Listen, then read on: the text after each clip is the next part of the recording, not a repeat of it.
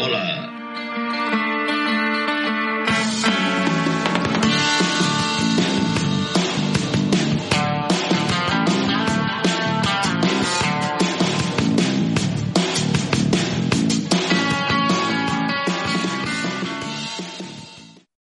Hola, bienvenidos a un nuevo programa de la Radio Diario de Transporte.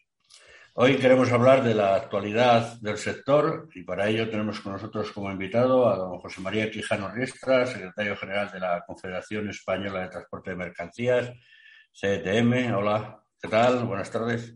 Buenas tardes, encantado de estar aquí con vosotros compartiendo este rato. Gracias. Eh, está también con nosotros como nuestros colaboradores Nico Martino. Hola, Nico. Buenas tardes a todos. Y Basilio Aragón. Hola, Basilio. Hola, buenas tardes a todos. A ver, eh, José María, ¿qué, una primera impresión sobre el comunicado que ha hecho AECO a cuenta de los acuerdos del, del CNTC con, con, el gobierno. Bueno, la primera impresión, como habréis visto, supongo, es eh, una contestación inmediata por parte del Comité Nacional de Transporte, dado que no entendemos eh, cuál es la posición de los cargadores en este momento eh, cargadores y Comité Nacional han estado reunidos durante mucho tiempo en muchas mesas de diálogo, hablando sobre los puntos que están hoy encima de la mesa y otros, y otros tantos, y jamás hemos llegado a un acuerdo con ellos para intentar solucionar estos problemas. Es más, quizá ellos siempre han introducido una novedad en, los acuerdos y en las discusiones que era eh, la modificación de la directiva de, vamos, de la directiva, no, perdón, de, la regulación de pesos y dimensiones para incrementar el transporte de 40 a 44 toneladas y la altura a 4,5 metros, que era uno de los objetivos que tenían marcados hace tiempo, eh, argumentando que eso suponía unas eficiencias muy importantes eh, para la cadena de transporte y los suministros pero el resto de las reivindicaciones eh, que hacían referencia un poco a lo que se ha plasmado en este acuerdo que hemos mantenido desde el comité con la Administración, como es la carga y descarga, como es eh, los tiempos de espera, como es eh, llevar los incrementos de los precios del combustible a, a, a, los precios de mercado del transporte y sobre todo en situaciones como la actual en las que los incrementos han sido constantes y estamos ahora mismo en, cifras que superan el 40% en el último año, pues ahí es donde no llegábamos nunca a un acuerdo, eh, porque siempre tenían presente la posibilidad del pacto en contra, que aunque no marcase la regulación de la ley de contrato de transporte, pero la palabra de pacto en contra significaba que al final, cuando te sientas a negociar, el que tiene dominio en el mercado pues es el que marca las condiciones. Y eso es lo que le ocurría a un sector, como el sector de transporte de mercancías por carretera, que está tremendamente atomizado, que tiene una media de vehículos pesados por empresa en torno a los 3,8 vehículos, lo cual significa que al final, donde realmente están las pymes, está en el sector y que son las que realmente se ven afectadas por estos problemas. Y al final eh, de todo esto, ellos se basan en que estos acuerdos pueden tener un, coste económico importante, no sé hasta qué punto.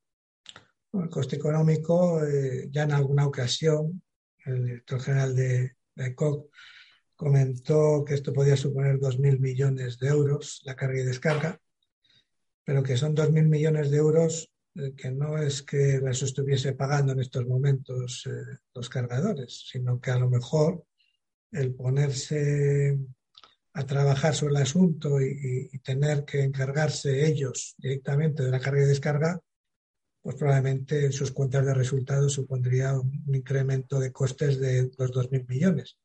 Pero claro, eso significa que en estos momentos esos 2.000 millones, si son los que ellos mantienen, pues los ha estado soportando el transporte de mercancías por carretera. Nico. Nico. Sí, bueno, viniendo, viniendo de ICOT no, no me esperaba una cosa diferente, ¿no? Porque ellos ya habían cuantificado también lo que se, ellos entienden como un coste y yo entiendo que es un ahorro para ellos y que el perjudicado era el transporte, ¿no? Eh, pero no solo es el tema de, la cantidad de dinero que tengan que pagar o, demás, sino de que tampoco reúnen unas condiciones para los conductores que, llegan a sus instalaciones de seguridad, ¿no? Ni, tampoco en el tema de prevención de riesgos laborales a la hora de, efectuar esas cargas y descargas, ¿no?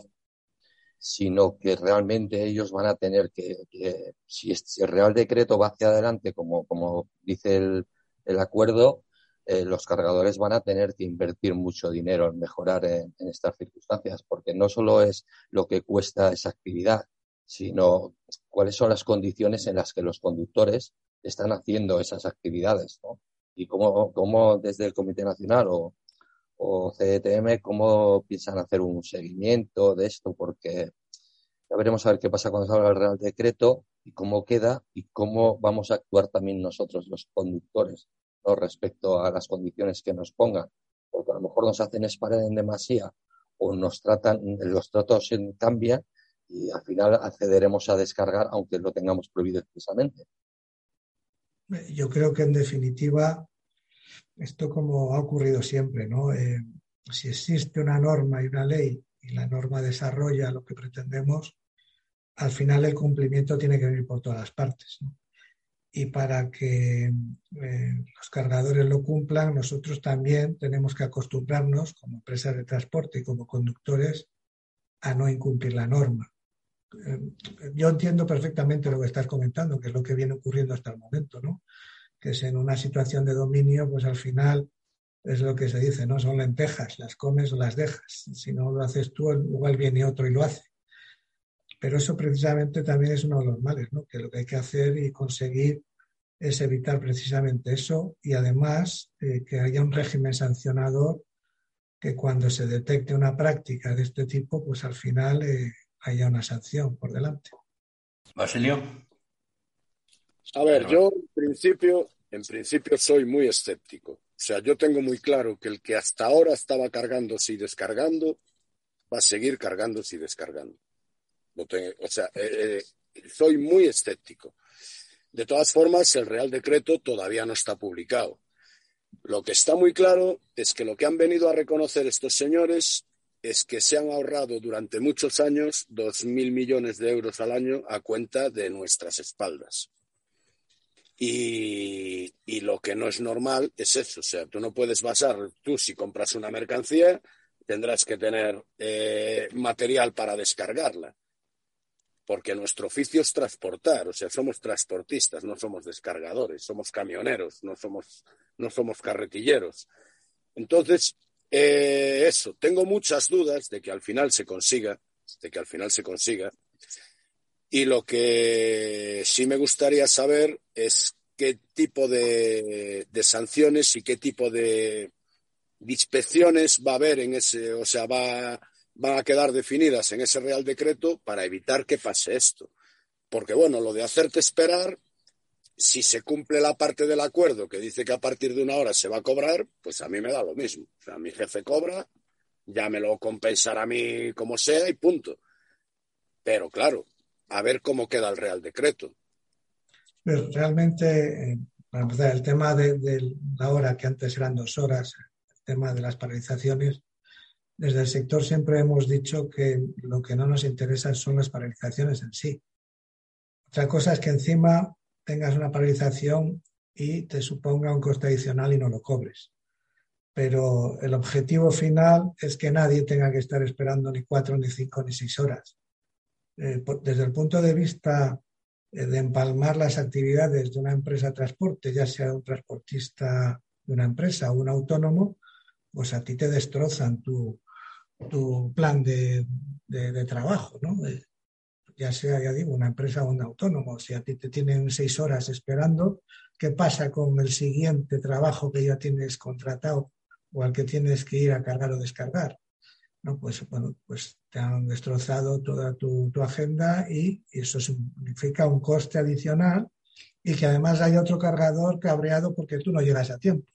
Con lo cual al final va a recaer encima en el transportista el que no está cumpliendo en la siguiente carga a realizar. ¿no?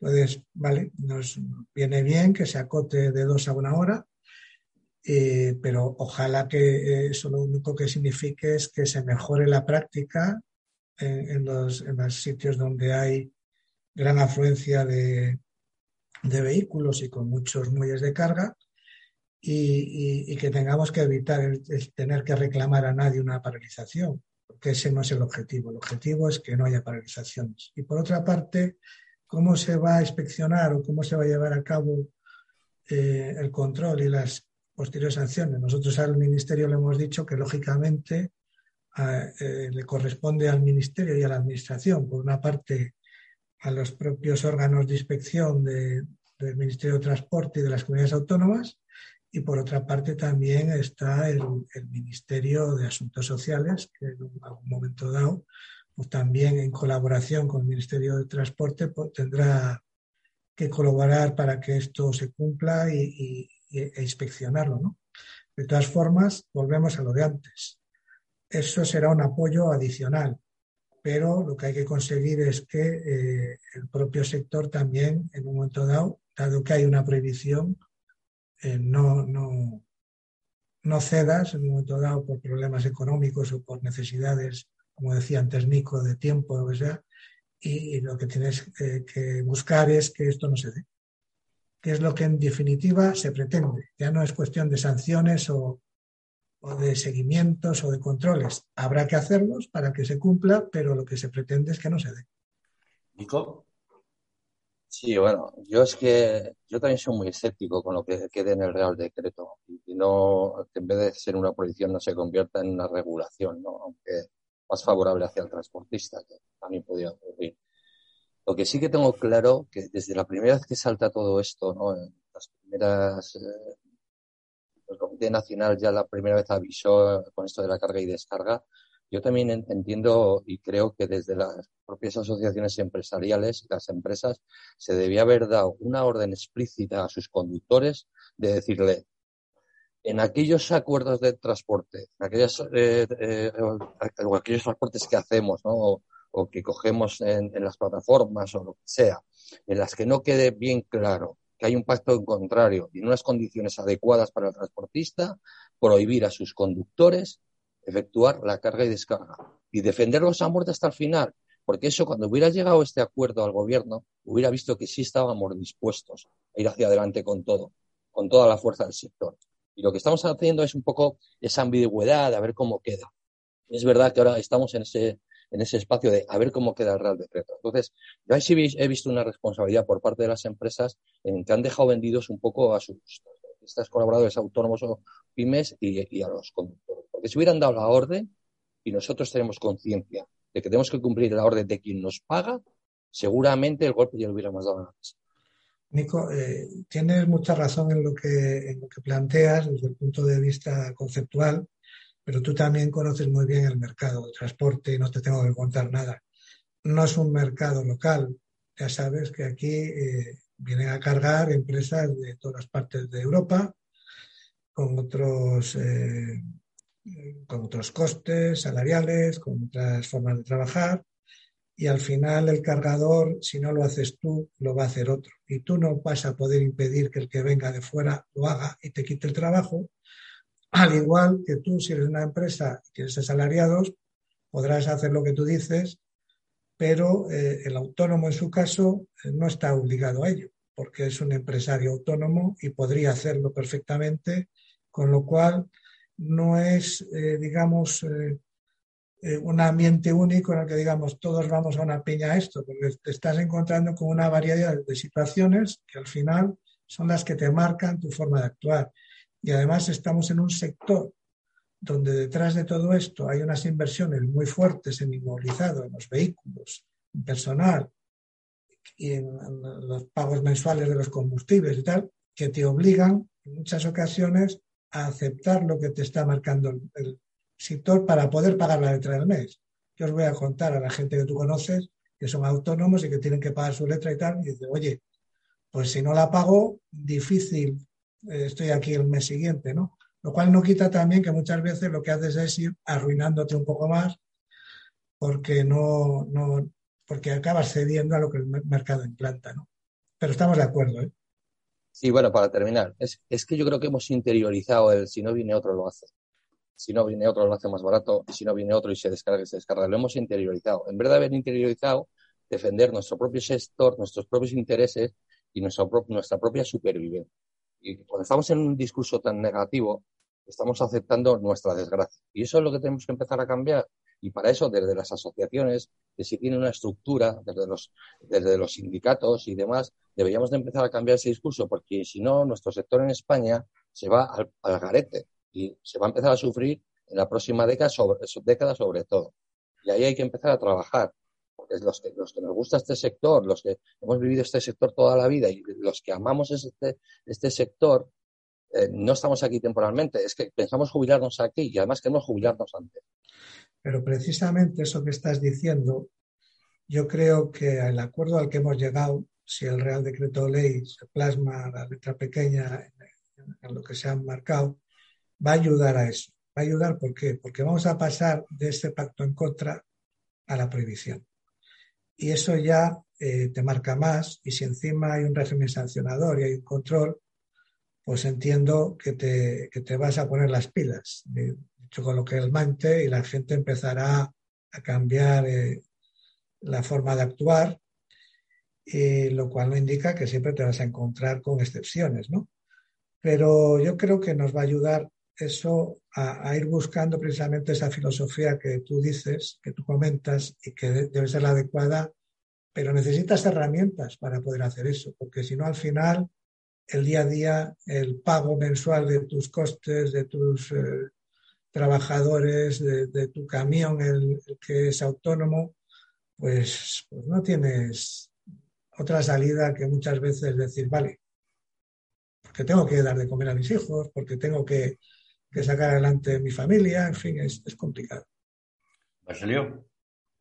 No, por eso mismo comentaba yo que qué, qué, sistema de vigilancia va a haber y qué sistema sancionador va a haber mm porque si no vamos a seguir con el mismo problema. O sea, da igual que esté prohibido, o sea, todos sabemos que está prohibido andar sin tarjeta y andar con el imán, etcétera, etcétera, y se sigue haciendo porque mucho cliente lo exige. Aunque está prohibido, es ilegal y hay sanciones. Entonces, yo lo que quiero saber es qué baremo sancionador va a haber, qué tipo de inspecciones va a haber, para, porque si no vamos a seguir con la misma. O sea, el autónomo va a seguir teniendo que pagar una letra y no le queda otra, a la pyme va a seguir con el mismo rollo de si no lo hago yo, viene este y lo hace, vamos a seguir en la misma. O sea, esto tiene que ser una cosa de, o sea, en principio el acuerdo debería, de, o sea, el BOE lo debería de publicar el día 23 si se cumplen los 60 días que se, que se comentaba. No, no, no, no había un margen de 70 días, era hasta finales de febrero o sea, agotado el mes de febrero. No, había, una fecha exacta. Era febrero más seis meses de moratoria para que las empresas se adaptaran. A partir de esos seis meses, ¿qué va a pasar? Porque si no va a haber inspecciones, vamos a seguir igual.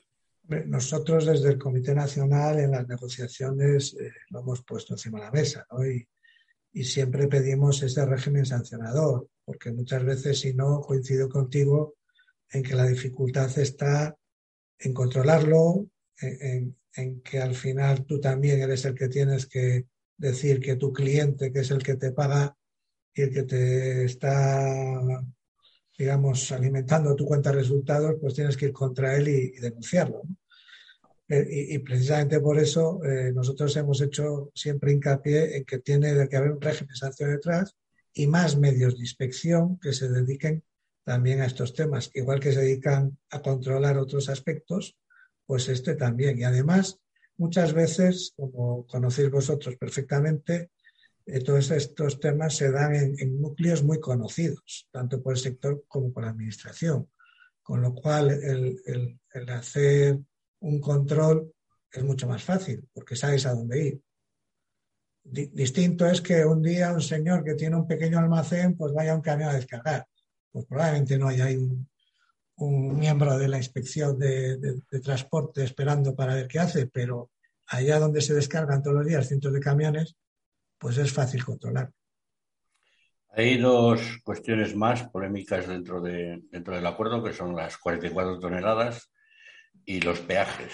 De los peajes, el martes en la comparecencia en el Senado, el presidente del gobierno dijo que la nueva ley de movilidad que saldrá el 1 de marzo no se iba, no iba a contemplar los peajes. Y de las 44 toneladas, ¿qué tiene que decir CDM? A ver, eh, del tema de los peajes, el tema de los peajes es un tema que de alguna forma lo puso encima de la mesa la Administración en las últimas negociaciones que tuvo el Comité Nacional. Eh, pero desde el Comité Nacional del Sector siempre hemos dicho eh, que no es un sí a los peajes en cualquier caso, que eh, lo que no pretendemos es que la Administración imponga peajes sin hablarlo previamente con el sector y llegar a un consenso para lo mismo. Y así se nos ha, se nos ha dado la razón, nos hemos se, han comprometido tanto el ministro anterior como la ministra actual y en esas estamos. Yo siempre digo además lo siguiente, y de hecho parece que ha sido hoy o ayer cuando el, Parlamento Europeo ha dado visto bueno por su parte eh, frente a la Comisión y, al Consejo Europeo eh, sobre la modificación de la directiva que regula los peajes, ¿no? Y la, euroviñeta, sí. Pero eso no, eso, no, significa nada de momento. Lo único, yo, yo siempre lo que digo es que la, directiva que regula la euroviñeta, y pongo este ejemplo, es como cuando tú compras una medicina en la farmacia y, y sacamos ese prospecto que tiene la letra tan chiquitita que a veces ni la puedes leer, pues la directiva lo único que dice a los estados es, oiga, si usted, si usted decide poner una euroviñeta, debe cumplir con los siguientes requisitos. ¿no? pasarse en los costes en tanto, solo podrá repercutir tales cosas, tal. Y, eh, sin embargo, eh, como viene bien políticamente desde muchos eh, estados y muchos sitios, se utiliza como arma que es que Europa impone los peajes y Europa está imponiendo la directiva de los peajes. No, impone una forma de actuar cuando un Estado decide ponerlo. Incluso con la modificación que hay ahora, pues va a seguir siendo lo mismo. Si el Estado no quiere poner una euroviñeta o un peaje, no lo va a poner. Nadie le va a obligar desde Europa. Eso por una parte. Y luego, nosotros también eh, argumentamos lo siguiente, que es que el sector de la carretera paga suficientemente como para que los presupuestos generales del Estado se hagan cargo del mantenimiento de las carreteras. Estamos pagando en torno a una media anual de los últimos años de 19.000 millones de euros solamente por concepto de impuesto de hidrocarburos, el impuesto indirecto que pagas cada vez que echas un litro de combustible en una gasolinera, más el IVA correspondiente. Pues ya me dirán si con todo ese dinero no hay eh, presupuesto suficiente para el mantenimiento de las carreteras. Otra cosa es que no son impuestos finalistas en el que se diga que están directamente utilizados para eso. Pero las arcas del Estado y alguna otra comunidad autónoma están ingresando constantemente dinero que podrían destinar una mínima parte para el mantenimiento de las carreteras. ¿Y qué ocurre además? Otro argumento. No es que el resto de los países europeos eh, ponen euroviñetas. Ojo, eh, hay que hacer el análisis para saber por qué se ponen. Y además está dicho por ellos mismos. Eh, la mayor parte de las flotas europeas que transitan por los países del centro de Europa no echan combustible en, el país que, que, cruzan. En el caso de Francia, un español que pasa por Francia no echa combustible en Francia, normalmente porque el precio es más barato en España, lo cual hace que el impuesto del combustible se quede en España y no se quede en Francia. Entonces, eh, por ejemplo, los franceses están muy cabreados o han estado muy cabreados en el sentido, aquí todo el mundo pasa por nuestras carreteras, pero nadie contribuye al mantenimiento, excepto los franceses. Entonces, eh, ese es un tema que tenemos que tener en consideración incluso cuando hablan de subir los impuestos de los combustibles. Ojo, porque no solo eh, echan el combustible aquí los españoles, sino también los vehículos que vienen de fuera. El transportista que viene de fuera, al estar más barato el combustible en España, reposta aquí. Y como bien sabéis, un camión puede llevar 1.000 o 1.500 litros eh, encima, con lo cual ese dinero de impuestos que se está pagando en el combustible del que viene a hacer un transporte a España lo deja en España. Entonces, pues no es la misma circunstancia que el francés, el belga o el alemán que están pasando por sus carreteras sin que nadie pague. Con lo cual, yo creo que el, argumento es bastante sólido como para que aquí no haya que poner nada. Ah, de todos modos, el tema de los peajes es un poco una patata caliente que se van pasando unos gobiernos a otros, pero que al final, de alguna manera o de otra llegará. Eh, Basilio. A ver, yo tengo, tengo clarísimo, pero clarísimo que el tema de los peajes va a ser sí o sí. Si no es este gobierno, va a ser el siguiente. O sea, eso está clarísimo. Eh, aparte de eso, o sea, lo de que los extranjeros repostan aquí es muy relativo. Repostarán a lo mejor los portugueses, que en Portugal está más caro. Pero, o sea, lo, pero. No, no, y los franceses. No, no, no. está mucho más caro en cualquiera de esos países que en España. Pero sin lugar a eh, dudas. ¿eh? España no es precisamente de los que más caro tiene el combustible tampoco, ni de los que más caro. No, no, pero, pero a ver, de, la capacidad de moverte con un depósito de mil o mil quinientos litros, todos los que vienen a hacer eh, trabajos a España echan el combustible en España. En Francia es mucho más caro, en Portugal también, con lo cual, ¿dónde echas el combustible? Donde te sale más barato, que es en España. Eh, generalmente las grandes flotas donde echan el combustible es en su base, porque compran el gasoil por cubas, muchísimo más barato. Y a veces el tema del gasoil, claro, o sea, la gente de fuera del sector dice, claro, joder, es que a unos cincuenta y pico, a unos sesenta, bueno, lo que no sabe esa gente o lo que o lo que no se sabe es que las grandes flotas, incluso las flotas pequeñas, tienen grandes descuentos en los combustibles. Que eso no se comenta. Pero a pesar de los, de los Aún así, los impuestos siguen siendo los mismos, efectivamente. Ten en cuenta eh, que en un litro de combustible estamos hablando de casi el 50 y algo por ciento son impuestos. Con lo cual. menos, menos, en España menos. Bueno, 49. Ah, el 49 no es el 50 y algo. Y en porcentajes, cuando hablamos de eso, cambia mucho, porque yo últimamente estoy viendo mucho en redes sociales, mucha gente protestando por el precio del combustible y tal, como si se pensaran que esto es un tema que solo sube en España, cuando el combustible ha subido a nivel mundial, porque sabemos lo que pasa. Pero, a, mayor, a mayor demanda y con poca oferta, sube el precio. Pero Basilio, estarás conmigo que al, darse la circunstancia que el IVA se aplica no solo sobre el combustible en sí, sino también sobre el impuesto especial, en estos momentos que sube tanto el, el gasoil, el IVA que soportas es superior. Con lo cual, eh, si hablamos de un 49, podemos estar hablando de un 50 y algo. Aún así sigue siendo inferior mm. al precio, al, al, a lo que le meten en impuestos a otros países de nuestro mismo nivel económico. Con lo cual, la Unión Europea no va a estar muy por la labor de que se toquen esos impuestos, más que nada porque la Unión Europea lleva años diciendo que hay que igualar la fiscalidad del gasoil a la de la gasolina. Pero no solo eso, ¿eh, Basilio? Eh, la política de la Unión Europea es más compleja todavía, porque tienes que tener en consideración otro tema. Ahora estamos hablando mucho de la electricidad, y otros combustibles alternativos, que todos esos combustibles no llevan el impuesto que recauda el, recauda el gasoil. Y detrás de esto hay lo que se viene a llamar la balanza fiscal.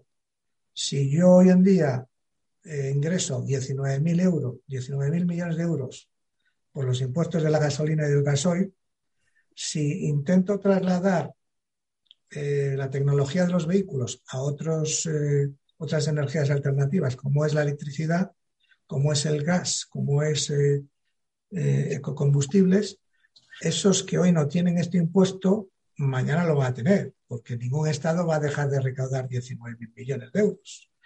entonces, las carreteras. ¿eh? entonces, quiero decir que es más complejo lo que parece y la demagogia que se utiliza muchas veces desde los políticos pues si no conoces bien el entramado, pues te pueden confundir. Pero realmente eh, sí es cierto que la carretera paga muchos impuestos como para mantener las carreteras aquí y en cualquier país. De hecho, la Comisión recomienda que los camiones cero emisiones paguen el 50% solo del peaje, que tengan bonificaciones. Por ejemplo, hay países como en Alemania que no pagan. Eh, no sé hasta qué punto eso llegará a un momento que dejará de serlo.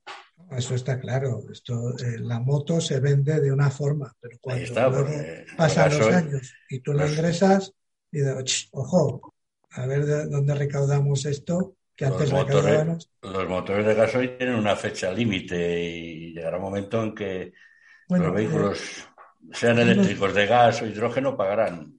Yo, pero te voy a decir una cosa. Yo, en, el último congreso que tuvimos, por ejemplo, de cisternas de la casa, estaba una mesa redonda compuesta por todos los fabricantes de vehículos.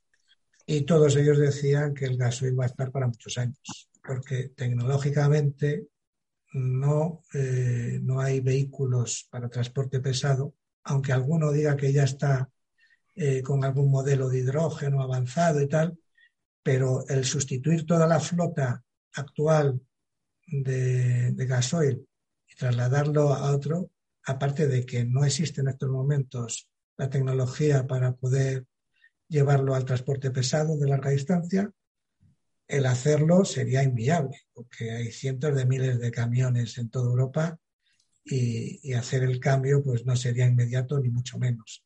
Con lo cual, al final yo creo que vamos a estar unos cuantos años largos eh, con el gasoil, que por cierto también ha ido reduciendo sus emisiones, porque un Euro 6 de la gama D que hay ahora, pues ha reducido muchísimo sus emisiones, más de un 90% respecto a un Euro 1 o un Euro 2 y, la tecnología va avanzando en ese sentido. Y luego, pues vendrán también los ecocombustibles, que también apostamos por ello, que facilitarán la vida a los transportistas con motores a gasoil, porque podrán utilizar los mismos motores con otros combustibles distintos, que no sean irte a electricidad, a hidrógeno, que además hoy en día los precios de esos vehículos, si existen en el mercado, están muy por encima del resto, con lo cual no serías competitivo bajo ningún concepto. Vamos a hacer una pequeña pausa y luego seguimos.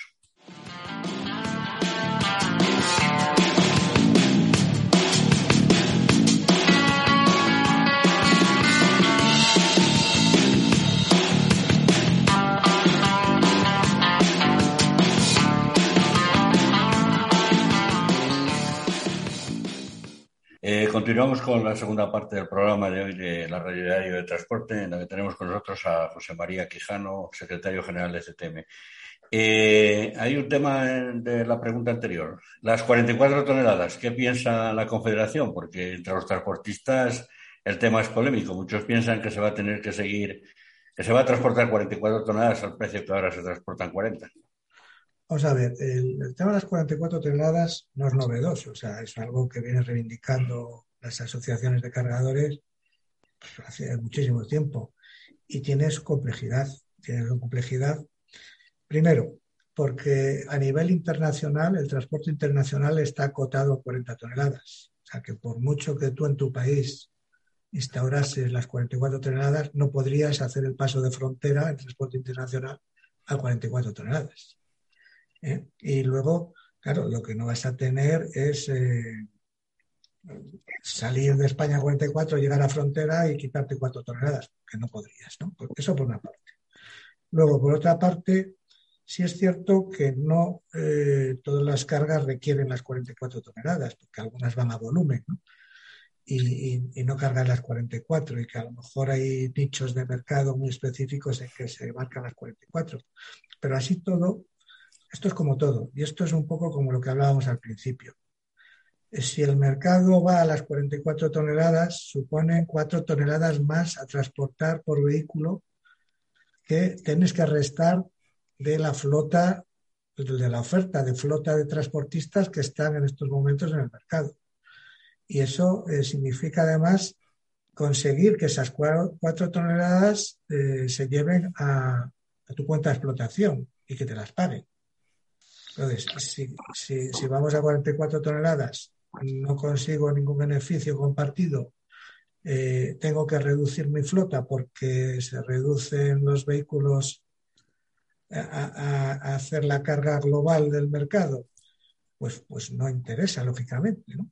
Porque además, también, ¿qué ocurre? Que un cinco ejes a 44 toneladas es el perfil que supuestamente, por los estudios realizados, más daña las carreteras. ¿Y eso qué significa? Más mantenimiento de carreteras, más peajes, más euroviñetas. Entonces, que lo que te estás ahorrando a lo mejor por un lado, por un lado lo estás pagando por el otro.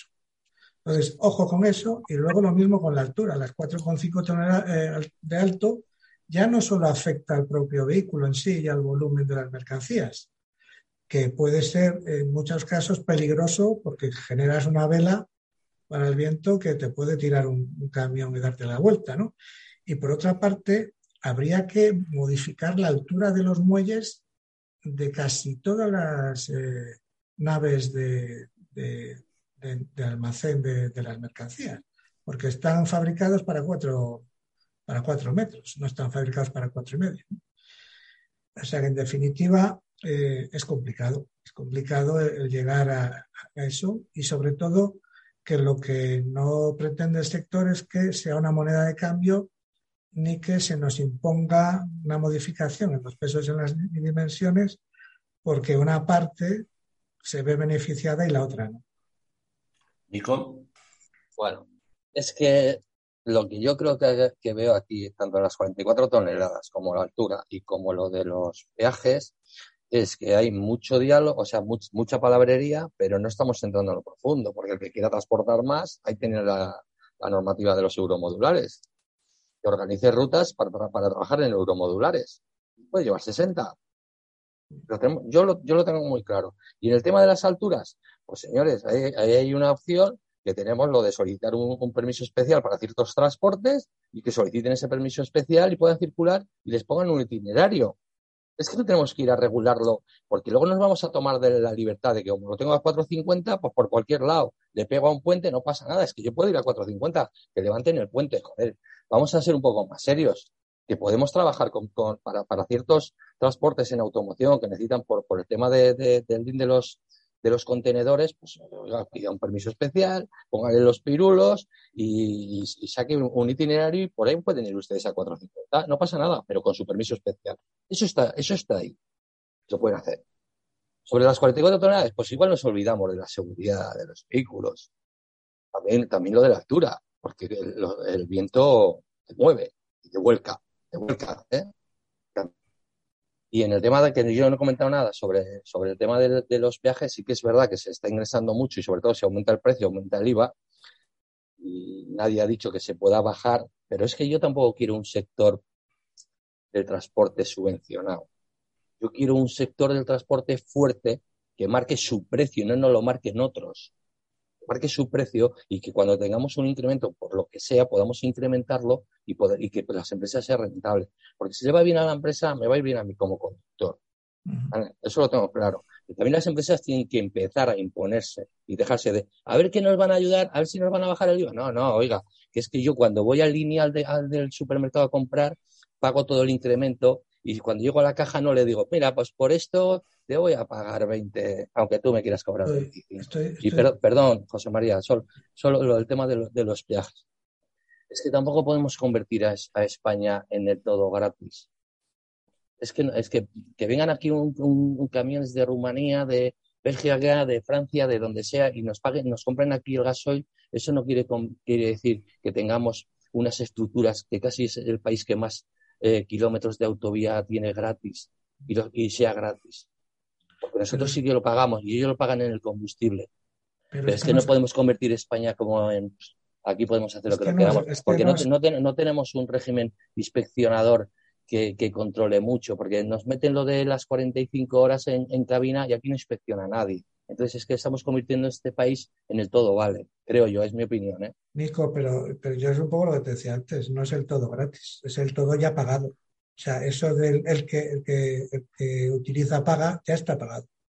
Llámale impuesto indirecto, llámale lo que quieras. Si yo no utilizo la carretera, no he hecho combustible. Si no he hecho combustible, no hay 19 mil millones.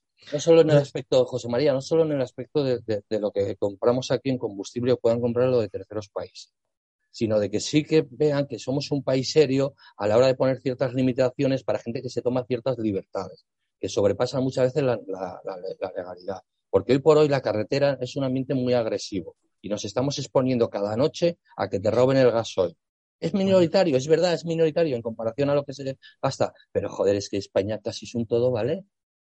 Puede ser, José María. Pero, me estás hablando de ahora de otras cosas que estoy de acuerdo. Sí, sí, sí, porque lo me refiero, me refiero a los peajes. O sea, el todo vale no debe de valer aquí ni en ninguna parte, ¿no? Pues eh, lo suyo es que ni te roben, que puedas descansar en un área de servicio adecuada, que tengas tus instalaciones, que nadie te venga y te cuando estás durmiendo te eche gas en la cabina y te robe las mercancías.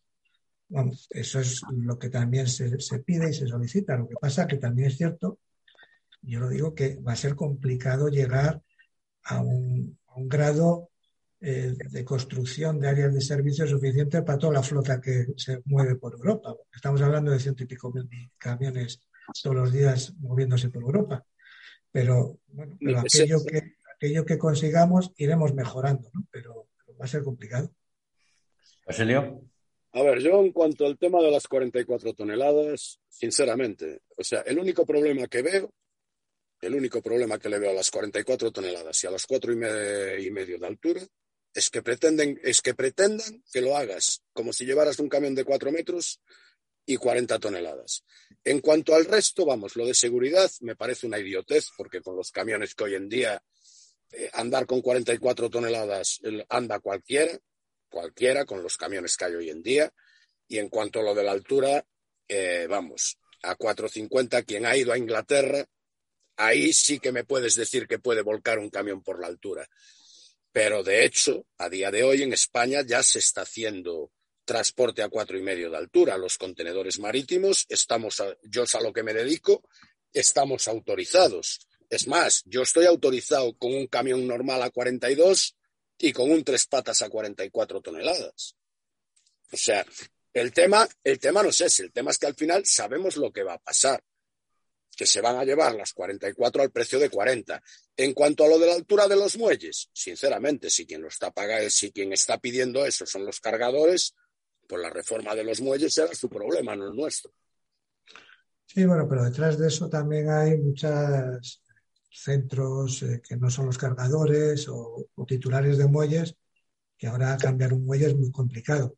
En cuanto a lo que dices tú del transporte combinado, el que tú puedas llevar eh, a cinco ejes hasta 42 toneladas o con tres ejes en la cabeza tractora hasta 44 para transporte combinado con contenedores, está pensado precisamente para que la tara del contenedor no te quite carga útil y te iguale al resto de los camiones. Y esa era un poco la política europea de mantener esa discriminación para el transporte combinado. Pero, pero el resto nos encontramos en, lo que contábamos antes, que en transporte internacional, puro y duro, un España-Francia ya no puedo pasar a 44, porque la directiva lo prohíbe. Actualmente son 40 toneladas. Lo único que te da más, más permisibilidad es en las dimensiones, la directiva, pero, pero la directiva en tonelaje son 44 toneladas y de ahí no puedes pasar. Hay un, hay un tema que... Se supone, que sería para transporte interno a nivel nacional. Sí. No sería para internacional. tendrías que limitarlo, pero eso eh, complica la vida de muchas flotas también. es, como todo, es como todo. Fíjate el frigorífico. Frigoríficos. que cobrarlo tú fíjate frigoríficos, si tú frigoríficos te vas a los 4,5 metros de altura, pues tendrías que cambiar todos, porque, porque, porque no podrías. Con lo que tienes ahora no vas a poder subirlo. Un topliner, pues están ya algunos equipos para poder subir y bajar la lona, Pero un frigorífico, por ejemplo, no. ¿Y Pero es para determinados transportes, no, ¿Eh? estamos hablando de, ponerlo en general, porque Sí, bueno, eh, un, sector que lo, un sector que lo pedía era el de los animales vivos. Por ejemplo, bueno, animales, hemos visto, hemos pedía los 44 toneladas y las cuatro y medio. Y, razonablemente, razonablemente. De perlas, vamos. Al sector de contenedores marítimos nos vendría de lujos a medida, porque se ahorraría un montón de dinero en sanciones. Porque todos sabemos lo que pasa. O sea, rara es la vez que vamos en peso. Yo, entiendo que no, que no, se puede legislar tan, tan gratuitamente, porque si ahora, si ahora decimos, abrimos la mano en los cuatro y medio, por ejemplo, para Generalidad, lo que ha comentado, lo de los frigoríficos sería algo, o sea, fuera de, toda lógica. No creo yo que las empresas se pusieran a comprar frigoríficos con más altura cuando la mayoría de los frigos alguna vez pasan las fronteras. Aunque la mayor parte de las flotas rulen por aquí porque son de distribución alimentaria, es la mayoría, ¿no? Porque muchas veces entendemos que la mayor parte del transporte en España es internacional y no es verdad. La mayor parte del transporte en España es interno. A mí hay un tema, a mí hay un tema que me intriga de los acuerdos de, del CNTC con, el gobierno y es ¿Se aplicará de verdad la subida de los combustibles a los precios de los transportes? Eh, ¿reaccionará, ¿Reaccionará el sector o, seguiremos sobreviviendo tirando, bueno, ya, yo lo hago más barato, luego al mismo precio? Porque es un, es un sector muy desunido, ¿eh? Sí, sí, eso es un poco lo que hablábamos antes, ya no solo desunido, ¿no? Es un poco las circunstancias del mercado y, que al final no solo luchas con tus compañeros de país, sino con otras flotas, con costes distintos, pero lo que se pretende, al final todo eh, es un poco también ir cambiando la filosofía, pero además si tú eh, generas unas armas legales que te favorecen, vas a tener eh, más posibilidades de negarte a hacer las cosas y de pedir que se cumplan y si encima logramos una inspección y una sanción, pues mucho mejor, ¿no? Entonces, yo creo que los pasos que se vayan dando, pues, hemos pretendido ir dando a favor de, una regulación que te favorezca, pues bienvenidos son. Al final, como todo, pues yo tengo que concienciarme y si en un momento dado tengo que pedir una indemnización o pedir que se cumplan las leyes, pues tendré que ocuparme de que así sea con mis clientes, ¿no? Y en un momento dado, pues quitar esos miedos. Y si la gente se va eh, concienciando, pues cuantos más estén cumpliendo la ley, eh, menos van a ser los que puedan ir a la trampa. ¿no?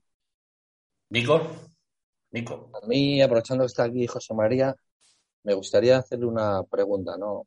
A ver que desde CTM sobre el tema de cómo puede evolucionar lo del tema del gasóleo profesional y el tema de los módulos a nivel fiscal, porque veo ahí cosas en el tema, sobre todo en el tema de los módulos, ya sí que es doloroso y es un discurso tal, pero veo como hay cierta competencia desleal entre propios transportistas eh, pequeños. ¿eh?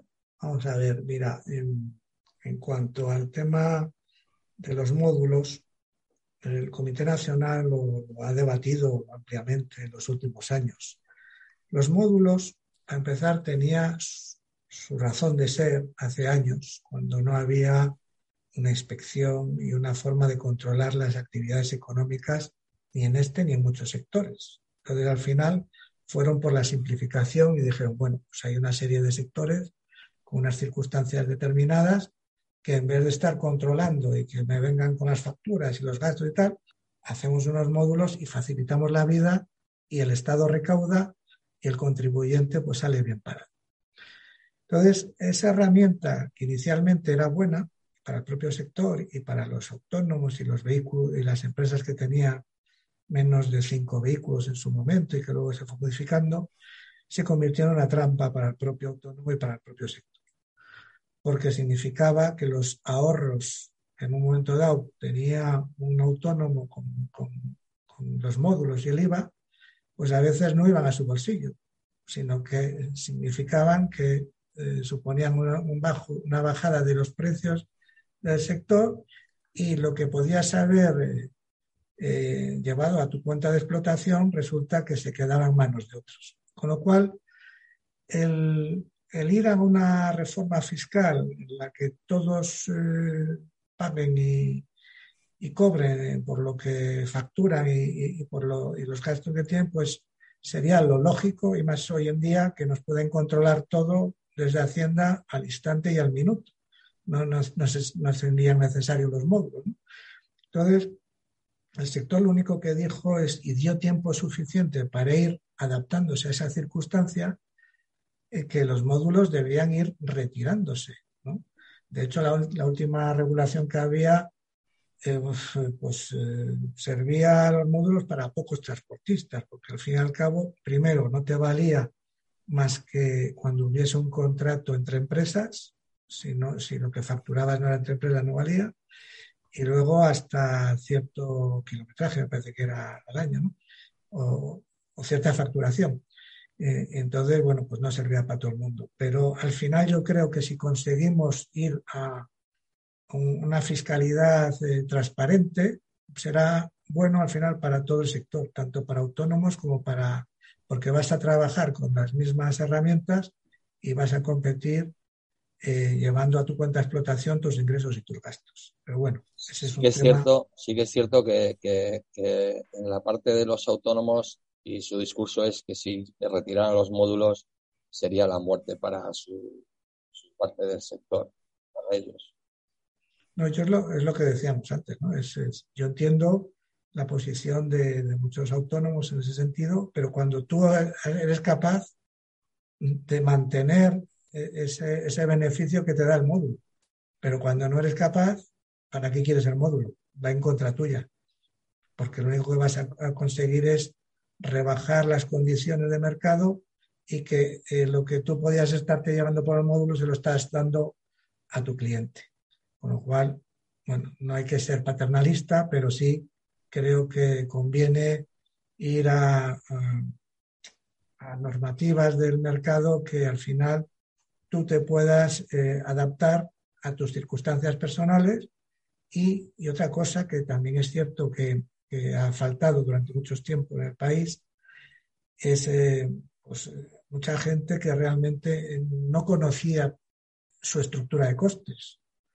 Simplemente sabía que el mercado decía tantos kilómetros, tanto dinero, eh, con eso pagaba el gasoil y al final me quedaba tanto y bueno, pues iba tirando para adelante. Pero claro, cuando se complican las circunstancias, cuando sube el gasoil, pues si tú no controlas bien tu estructura de costes. Es que ese, José María, es que ese es el problema. Es que además de la atomización, es la baja formación empresarial de los que muchos compraron camiones. Sí, es cierto. Y esto es lo que nos ha conducido a esto. Y esto es lo que nos conduce a una desmoralización y a un abandono de la actividad porque mucha gente no trata de reciclarse. Por ejemplo, autónomos que ya no puedan más sostener su estructura de costes y diga, bueno, vendo mi, camión o lo mal vendo y me voy de conductor. No, no, es que quieren abandonar el sector. Es que es muy triste. No, estoy contigo, estoy de acuerdo. A ver, yo hay un tema que quería que, que quería que no se quedara atrás, que parece ser que uno de los puntos de, de los que se llegó en ese acuerdo era hacer una mesa para ver por qué la gente no se quería incorporar a este sector, por qué no se encontraban choferes, etcétera, etcétera. Y que parece ser que se llegó al acuerdo de crear una mesa para investigar las causas, etcétera, etcétera. Entonces yo lo que quería saber es, ¿va a haber representantes de los asalariados en esa mesa? Y, y si no piensan ustedes cambiar el tipo de condiciones de trabajo que tenemos los asalariados, porque cuando estamos en condiciones de semiesclavitud es normal que les sea complicado conseguir asalariados, porque a nadie le gusta, a nadie le gusta eh, que le tomen el pelo, como nos están tomando a muchos asalariados.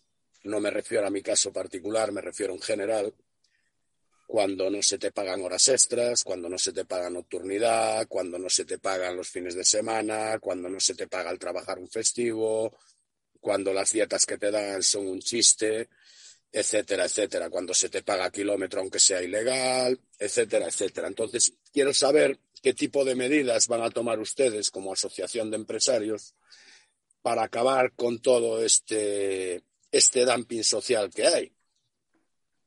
Bueno, yo como, como te decía antes, eh, el mercado no es un mercado local en que te compitan las empresas españolas solamente, es un mercado global con precios impuestos por el mercado Y eso hace, primero, que los márgenes eh, de las empresas, ya sea, ya sea una empresa o ya sea un autónomo, son muy bajos y muy débiles. Con lo cual, al final, el mercado te permite llegar hasta donde puedes. También hay que eh, comprender que ahora estamos hablando del sector de transporte, pero es que eh, hemos llegado en la sociedad a, un, a una selectividad eh, de, elegir un trabajo o no. hay mucho, mucha gente joven que no está dispuesta a trabajar ni en este sector ni en muchos otros. Yo en un momento decía, y que no se entienda como demagógico, pero, pero todos conocemos eh, cuál ha sido la vida de nuestros abuelos, nuestros padres, que normalmente han sido generaciones que han trabajado mucho, se han esforzado por intentar sacar adelante sus familias y ponerles en, mejores posiciones. Y a lo mejor también hay detrás de todo esto, digo para la gente que entra nueva, eh, eh, una posición de acomodamiento que la hemos generado en la propia sociedad. Es decir, oye, chico, cuando tú empiezas a trabajar en cualquier sector, no es que lleves trabajando ni 10 ni 15 años y hayas ido generando una carrera profesional y que eso pueda significar que vas mejorando en tu estatus en situación, sino que es que ahora eh, no quieren entrar a trabajar de primer trabajo gente. Y yo comprendo que eh, hay, trabajos que son duros y que os voy a contar a vosotros y a ti y a Basilio, ¿no? que estáis en la carretera lo conocéis perfectamente. ¿no? Y cuando hablamos de todas las circunstancias, de que llegas a un sitio y no puedes descansar, de que te hacen cargar y descargar, eh, de que no tienes un horario fijo porque realmente vas a contrarreloj, eh, que un cargador te tiene seis horas parado y no llegas al siguiente, en fin, y que estás muchos días fuera de casa, sobre todo aquellos que hacen internacional o transporte a larga distancia. Y todo eso influye. Y cuando tú estás en una sociedad que, y sobre todo en España, que somos muy paternalistas, y porque hay otros países que a los 18 años o a los 15 o a los 16, pues estás fuera de casa buscándote un poco en la vida. Pero aquí, pues eso permite que en muchas ocasiones, pues la gente que se va a incorporar a los trabajos, pues, pues, pues elija y diga, pues yo no, yo no, no, no, no me pongo a trabajar. ¿no? De hecho, hay, hay un paro juvenil enorme en este país que en circunstancias distintas, pues muchos de ellos dirían, oye, yo me pongo a trabajar y ya veré qué ocurre luego o, por dónde tiro, ¿no? Entonces, que hay que dignificar la profesión y parte de estos acuerdos van volcados a la dignificación de la profesión, a que las empresas eh, consigan eh, tener márgenes eh, superiores y poder así también remunerar mejor, pues lógicamente es lo que cualquier empresario debe desear, porque al final, como decías, la empresa no es la empresa aparte y los trabajadores aparte. La empresa la componen los empresarios, la empresa y los trabajadores. Y si no va bien para uno, no va bien para nadie, porque al final acabas cerrando las empresas. Entonces, efectivamente, hay que ir buscando que el mercado eh, te dé pie a, mejorar las condiciones y los sueldos. Y ese es el objetivo. Que lo puedas conseguir a corto la, la, la, la devaluación que ha tenido este trabajo o sea, yo no he visto cosa igual. O sea, estamos hablando de que un camionero hace 20 años era un señor de clase media y hoy en día un camionero es un trabajador normal y corriente. normal y corriente tirando abajo. Ten en cuenta que en las épocas que tú hablas, por ejemplo, el transporte internacional está contingentado. Con lo cual, el mercado era un mercado pequeño donde tú marcabas el precio del transporte. Hoy en día no. Hoy en día tienes aquí flotas de países del este compitiendo contigo a costes muy bajos, por debajo de los tuyos. Y entonces. el gobierno a que saque una ley tipo la ley Macron. Usted quiere trabajar en España, sus choferes tienen que cobrar tanto. Bueno, ahora mismo, precisamente, eh, con la modificación que ha habido desde el 2 de febrero, eh, entra en funcionamiento la plataforma IMI, que es eh, la comunicación a los estados donde tú vas a, desplazar un conductor, igual que nos hacía a nosotros en Francia la ley Macron, pues ahora vas a tener que comunicar a todos los países de la Unión Europea cuando tú eh, vas a, realizar un desplazamiento de un conductor. ¿Qué ocurre? que, por ejemplo, los que vienen de fuera a España tenemos un inconveniente, que es que en España tenemos cincuenta y tantos convenios y no hay un salario mínimo como tiene, por ejemplo, Francia marcado a nivel eh, nacional de, de, transporte. Bueno, también tiene sus diferencias entre ellos, ¿no? Pero aquí en España, ¿qué marcas? ¿El salario mínimo interprofesional para el que venga de fuera? ¿El salario, como estábamos hablando, de donde cargas o descargas que corresponde el convenio de esa zona? En fin, es complicado.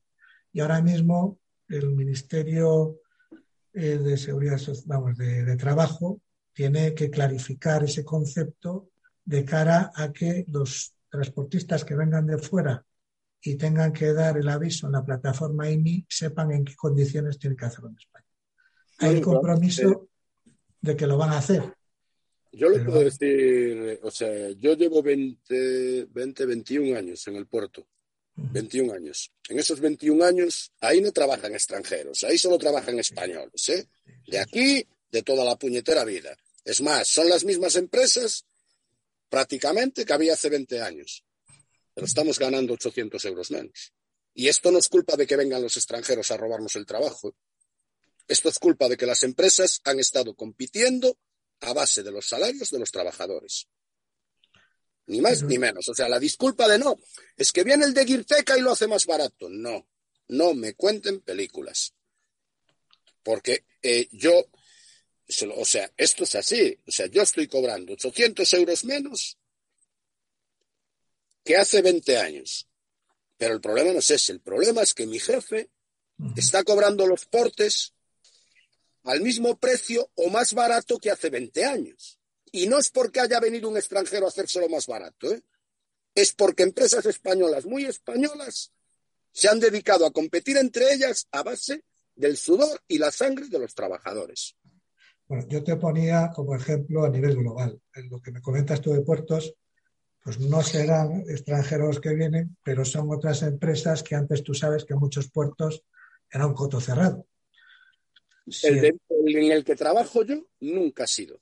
Pero en muchos, en muchos, puertos de España era un coto cerrado donde trabajaban X empresas y aquí no entraba nadie más, que también era una competencia desleal en el sentido de que estaba muy acotado y en algunos, algunos decían que era una mafia, ¿no? En el sentido de, pues igual que la, estiva, que la, estiva, en los puertos, en fin. Eran, y, eran... y, sigue siendo, o sea, yo tengo muy claro, yo tengo muy claro que hay determinados puertos en España en los que no puedo ir a cargar un contenedor.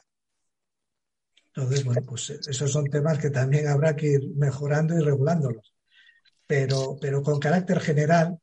Casualmente en estos puertos las empresas ganan mucho más dinero y los choferes ganan mucho más dinero. Qué casualidad. Muy claro, claro. Si tú tienes acotado tu espacio de trabajo y no entra nadie, tú marcas los precios. Eso está claro. Vamos a, vamos a ir terminando. Vamos a ir terminando, que ya no queremos cansar al invitado. Eh, Nico ya para ir acabando. Nada, yo creo que volvemos a lo mismo, 52 convenios, eh, José María, y eso nos limita mucho para poderle poner coto a, a los que vienen de fuera. ¿no? También somos culpables, las empresas españolas somos culpables de aprovecharnos de ciertas situaciones en otros países y llevar nuestras flotas allí para aprovecharnos de esos costes que son muy favorables. ¿no? Y luego venir aquí y sacar de aquí el trabajo. Entonces, tenemos que entonar un mea culpa, ¿no? Y las empresas, yo siempre he hecho la culpa, ¿no? no se echan la culpa, sino que, tienen la responsabilidad de poner orden también en su sector, ¿no?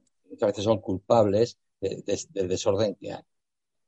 Entonces, los 52 convenios, bueno, pues podemos arreglarlos, señor José María Quijano, porque ahí está la mesa sobre el tercer acuerdo general del transporte y no, no avanzamos. Entonces, tenemos que avanzar más que nada porque nos están apretando por otros lados, porque, porque necesitamos fijar posiciones y ser fuertes en nuestras posiciones en España, sobre todo para el transporte interno, que es la mayoría del transporte en España, porque el internacional ya tenemos un treinta y pico, así 25, que lo hacen empresas extranjeras, en internacional. ¿vale? Yo estoy de acuerdo, es normativa europea, pero vamos a sentarnos a hablar con la, con la, parte de los trabajadores también, vamos a sacar ese tercer acuerdo general del transporte, lo vamos a sacar adelante y hay modelos aquí y hay empresas aquí en España que están trabajando muy bien, que están cumpliendo la ley, que es de lo que se trata, de cumplir la ley y no, y no poner eh, en, en, dietas conceptos que debían de ser cotizables. ¿eh?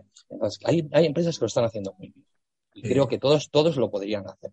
¿vale? Y empecemos a trabajar en la formación para los empresarios. No solo la formación a los conductores, una formación para los empresarios. Porque la verdad es que hay muchos empresarios que dejan mucho que desear en, el tema de relaciones laborales con sus conductores. Bueno, nosotros, como bien dices, eh, por lo menos en CTM abogamos por la formación eh, de toda la vida. De hecho, nosotros tenemos una parte destinada a formación y mucha formación de conductores y de mandos intermedios, porque nos hemos preocupado por ello. También es cierto lo que tú dices que si tuviésemos un nivel de formación más alto en el sector, mejor nos vendría a todos. Y, por eso apostamos. Ahora, ahora también, por ejemplo. Perdón, perdón, pero es que los conductores sí tenemos un nivel de formación. No, no, no. bastante, bastante bueno. o sea, es lo que nos pretende. Yo, yo quiero ir al meollo de la cuestión. Que no sea tan barato poder montar una empresa y cualquier desgarramanta, si, y permítame que lo diga así, que cualquier desgarramanta pueda montar una empresa porque alguien está cediendo el título de transportista. Es que ya está bien, ya está bien que haya empresarios que tienen menos formación que sus propios conductores. Pero no te olvides que en, España el sector está formado, las empresas que han ido creciendo fundamentalmente por conductores que en su día eran autónomos. O sea, no es gente que ha venido de fuera y ha dicho monta una empresa de transporte. Que sepas, conducir un camión no quiere decir que sepas llevar una empresa ni que tengas capacidad para llevar. Por eso te digo que, eh, que precisamente ese nivel de formación es el que hay que conseguir e intentar llevarlo a nuevas generaciones, porque el que ya... Sí, pero yo recuerdo que cuando se puso el, el requisito del bachiller, se subió todo Dios por las paredes. Pues que cómo nos van a pedir el bachiller, joder, qué menos, tío. Si vas a tener una empresa, qué menos que que tengas el bachiller. Ahora, tú sabes muy bien también que el título de capacitación, que muchos autónomos lo tienen que tener, dicen, oye, ¿para qué tengo que saberme yo todas las leyes que para eso tengo mi asesor? ¿Para qué tengo que saber yo toda la contabilidad? Yo creo que todo lo que sepas es bueno para gestionar tus fondos y tu dinero. De hecho, yo en alguna vez, en una ocasión que estaba en algún curso de capacitación, un día me vino una empresa que me quedé francamente sorprendido y tenía 20 o 30 camiones. Y después de una clase de contabilidad me dijo, concho, pues que mi asesor no me estaba aplicando las amortizaciones de los vehículos correctamente y estaba perdiendo un chorro de dinero todos los años. Y si tú no eres capaz de controlar tus cuentas y saber un poco, que creo que es fundamental cuando ya vas creciendo y quieres ser empresario, y, pues vas a estar eh, muchas veces muy confundido y vas a actuar por inercia. Bueno, el mercado paga o cobra tanto, pues yo pido tanto, ¿no? Pero al final tienes que saber controlar tu empresa y saber de qué estás hablando. Y estoy completamente de acuerdo con vosotros en eso. Ahora, que es difícil y, lleva tiempo y sobre todo porque son generaciones que no han estado, eh, bueno, por gracia o por desgracia, pues no, han podido estudiar en su momento, eh, han visto que su negocio funcionaba, han ido creciendo y algunos han tenido la posibilidad de contratar profesionales a sustituirles en la gestión, pero otros han continuado haciéndolo directamente y, es, pues es, la complicación que existe. Muy bien. ¿eh? Pues creo que lo vamos a dejar aquí, hasta aquí el programa de hoy. Muchas gracias, José María, por tu amabilidad, por las respuestas, por resolvernos todas las dudas y por estar con nosotros en, en este programa. Muchas gracias. Yo creo que al final coincidimos en muchos de los planteamientos y, y creo que lo que hay que es buscar remedio y soluciones al sector. Soluciones y puntos de encuentro, nada más. Efectivamente. si algo, si algo tiene el sector del transporte es su capacidad de adaptación. Entonces, igual que tiene esa capacidad de adaptación, pues a lo mejor también tenemos que tener esa capacidad de dialogar entre todos, de cambiar los modelos y de, y de ir eh, eh, mirando hacia un futuro que el transporte sea más, eh, más atractivo, las empresas más rentables y podamos trabajar en, un ámbito más feliz y no en, lo, que, lo que está pasando ahora, que verdaderamente es pues muy triste, muy triste ver cómo conductores que llevan muchos años o, autónomos que llevan muchos años, su pensamiento sea en abandonar no, y no en reciclarse. Muy bien. Pues muchas gracias. A vosotros. Gracias. Hasta aquí el programa de hoy. Gracias. Hasta luego. Hasta luego.